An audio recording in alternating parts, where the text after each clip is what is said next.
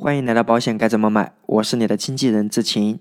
现在是二零二零年的十二月，在我们保险市场，特别是重大疾病这个市场，对保险政策比较了解的朋友，最近会问了我一个信息。大家都知道，我们的重大疾病保险管的是重大疾病，如果出现了，它就赔钱。就目前为止，我们整个市场依然是沿用零七年中国保险行业协会和医师协会共同定制的这个标准。时隔这么将近十三年，整个中国的保险市场疾病发生率较以往呢是有一些改变，并且我们疾病它的治疗方式可能也有一定的改善。所以鉴于多方面的原因呢，中国保险行业协会在今年年初的时候，针对重大疾病疾病定义就出了一个征求意见稿。同年，那就是二零二零年的十一月五日，关于重大疾病这个疾病定义的新规呢就已经落实了。二零二零年十一月五日，这个重大疾病新规规定了，我们老版的重大疾病保险目前仍然是可以销售，并且给到保险公司一定的过渡期，最迟要在明年的，也就是二零二一年的二月一日之前全部停售，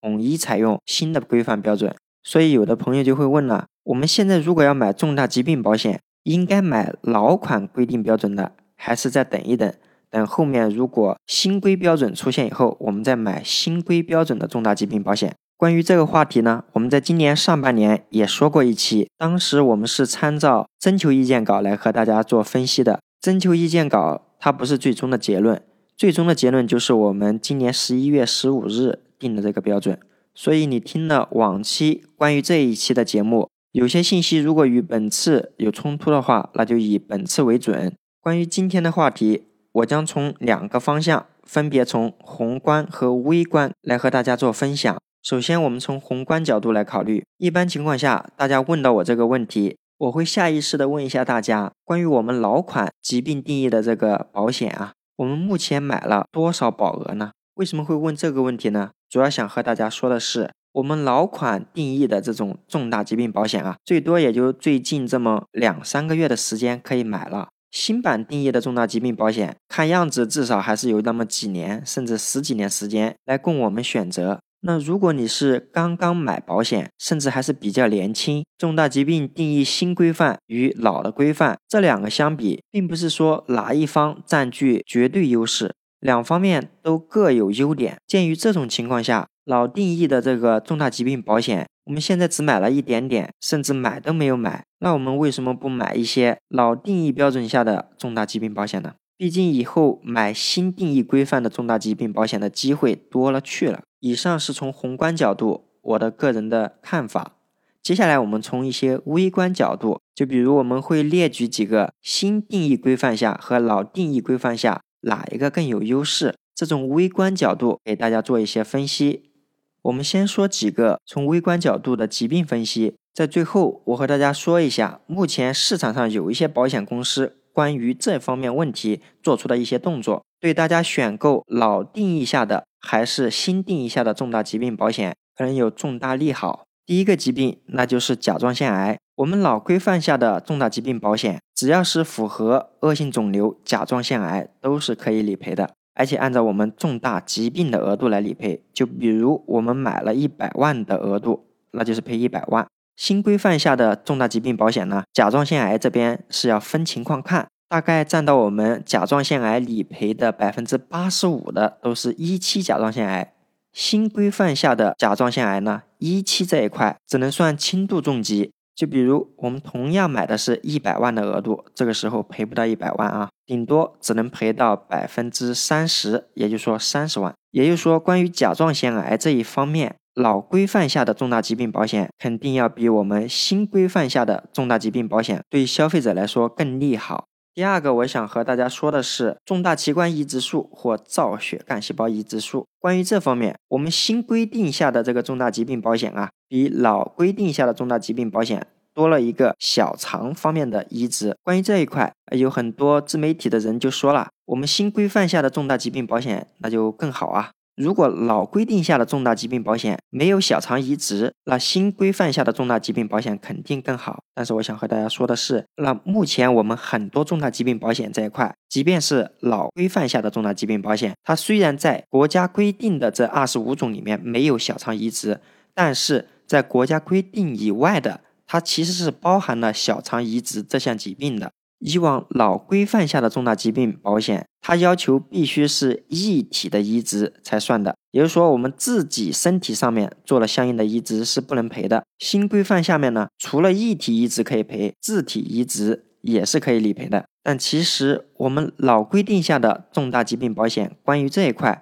重大疾病里面，通常还会有一点叫自体造血干细胞移植术。所以，新规范下和老规范下到底哪一个更有优势？我想说，差距并不明显。为什么我说差距并不明显呢？因为有一些产品啊，就不排除老规定下的重疾保险，它没有自体造血干细胞移植。接下来我和大家说几个病，那我们新规定下的这个要求呢，就更好了，对我们消费者更有利。就比如冠状动脉搭桥术，或者是心脏瓣膜手术，或者是主动脉手术。就比如我们心脏瓣膜手术吧，以前如果是属于重大疾病，那就必须得开胸。新规范下的心脏瓣膜置换手术，它就没有这个具体的要求，它只是说切开心脏这项手术做了心脏瓣膜的置换就可以了。或者说主动脉手术这一项，新规范下的重大疾病保险，它开腹里面就包含了胸腹腔镜下进行的相关手术。之前老款定义下的重大疾病保险呢？它就没有这一项，所以总体来看，刚才我提到的这几个新规范下的重大疾病保险，要比老规范下的重大疾病保险更有优势。关于具体的疾病细节，我们就简单介绍这几个。就通过这几个，我们就可以看出，新版规定的和老版规定的其实都是有一定优势的。如果你更看重心脏相关的疾病这一块，可能我们就会发现。那新款定义下的这个标准，对于我们消费者来说肯定更有利啊。严格来说，这一点也确实是这样子的。我们目前选的这个叫重大疾病保险，那重大疾病保险呢是属于健康保险，在中国银保监会这一块出台了一个健康保险管理办法第二十三条，我和大家一起分享一下。保险公司在健康保险产品条款约定的疾病诊断标准，应当符合通行的医学诊断标准，并考虑到医疗技术条件发展的趋势。健康保险生效以后，被保险人根据通行的医学标准诊断被确诊疾病的，保险公司不得以该疾病标准与保险合同约定不符为由来拒绝赔付保险金。那刚才我读的这个。法定条文的白话意思给大家翻译一下，就比如如果做主动脉手术，随着我们医疗技术的发展啊，现在如果做这项手术是在胸腹腔镜下进行的开腹手术，根据新标准下的重大疾病保险是可以赔的，而老标准下的重大疾病保险是不包含这一项的，是不能赔的。但是鉴于现在这个腹腔镜下进行这项手术已经是一个比较通行的标准了，即便我们买的是老款的重大疾病保险，这个时候保险公司即便把我们给拒赔了，我们如果因为这个事情向银保监会或者司法机构投诉保险公司这个问题，很明显保险公司多半都是要败诉的，因为国家相关政策刚才说的健康险管理办法第二十三条已经说明了这个事情。鉴于这个问题，我们目前有一些保险公司就在做一个动作，什么一个动作呢？行业人士把这个称作择优理赔。具体什么一个意思呢？就比如我们现在买老款的重大疾病保险，记住我说的是老标准下的重大疾病保险哈。咱现在买了以后，如果出险了，如果按照老标准下，我们是可以按重疾理赔，那就按重疾赔给我们。如果按新规范下的重大疾病保险标准啊，它是可以理赔到的，那我们就按新标准来理赔。也就是说，不仅仅局限我们合同里面的老标准，新标准也是可以执行的。也就是说，老标准和新标准哪一个对消费者来说更有利，那就选哪一个。目前人寿类型的保险公司九十家左右啊，目前是有十来家是在做这个动作。那这个事情已经广而告之给我们每个消费者了，所以这个消息呢，对于我们消费者来说肯定很利好。那有一些委托人可能就在想了，哎，保险公司是不是傻呀？为什么要做这个事情？哪个标准对我们来说更有利，就按哪个标准来赔。其实我想和大家说的是，很多公司就是看到了刚才我说的《健康险管理办法》第二十三条，因为即便后面出现这个问题，你要去打官司，保险公司几乎就是要败诉，而且还落一个不好的名声。那与其这样，他为什么不把事情做在前面？刚才我说的这个择优理赔的计划呀。它仅仅只是针对你现在买老规定下的重大疾病保险，那以后新规范下的重大疾病保险，我们去买那个产品，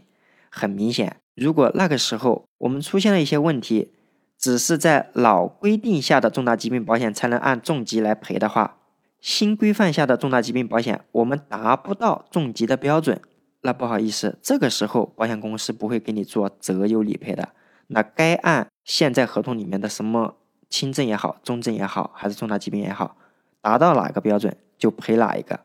所以从这个角度出发呢，我们很多委托人啊，如果你确实还没怎么买什么重大疾病保险，建议大家还是选老版重大疾病保险吧。那还有个情况，就比如我们后面买的是新规范下的重大疾病保险，然后我们确诊的是一期甲状腺癌，这个时候一期甲状腺癌在新规范下呢？它是属于轻度重疾的，可能最多只能赔到百分之三十嘛。老规范下，那就是属于重大疾病，你买的是五十万就赔五十万，买的是一百万就赔一百万。但是新规范下，你买的是一百万，赔百分之三十也只有三十万。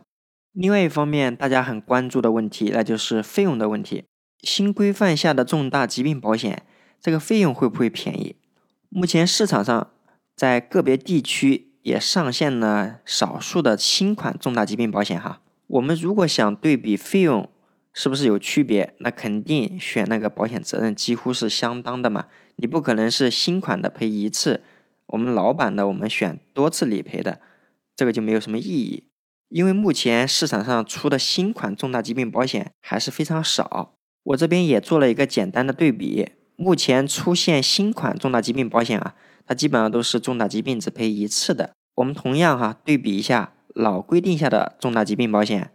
这里我发现新规定的重大疾病保险保费要高一些，费用差距大概在百分之二十的样子。但是因为保险责任略微有区别，所以说这个对比不是非常有意义。总体来看，我个人认为这次重大疾病保险疾病定义变革在费用这一方面可能变化不会很大。而且多半可能还是要涨一点点费用的，当然这是我个人的意见，不是说为了让大家赶紧买老规定下的这个重大疾病保险。还是那句话，如果我们确实没怎么买老规定下的这个重大疾病保险，还是建议咱们雨露均沾吧，老规定的新规定的咱们都买嘛。OK，关于这期节目，大家如果有什么疑问或者见解，我们评论区见。志勤期待大家的。订阅、分享和评论。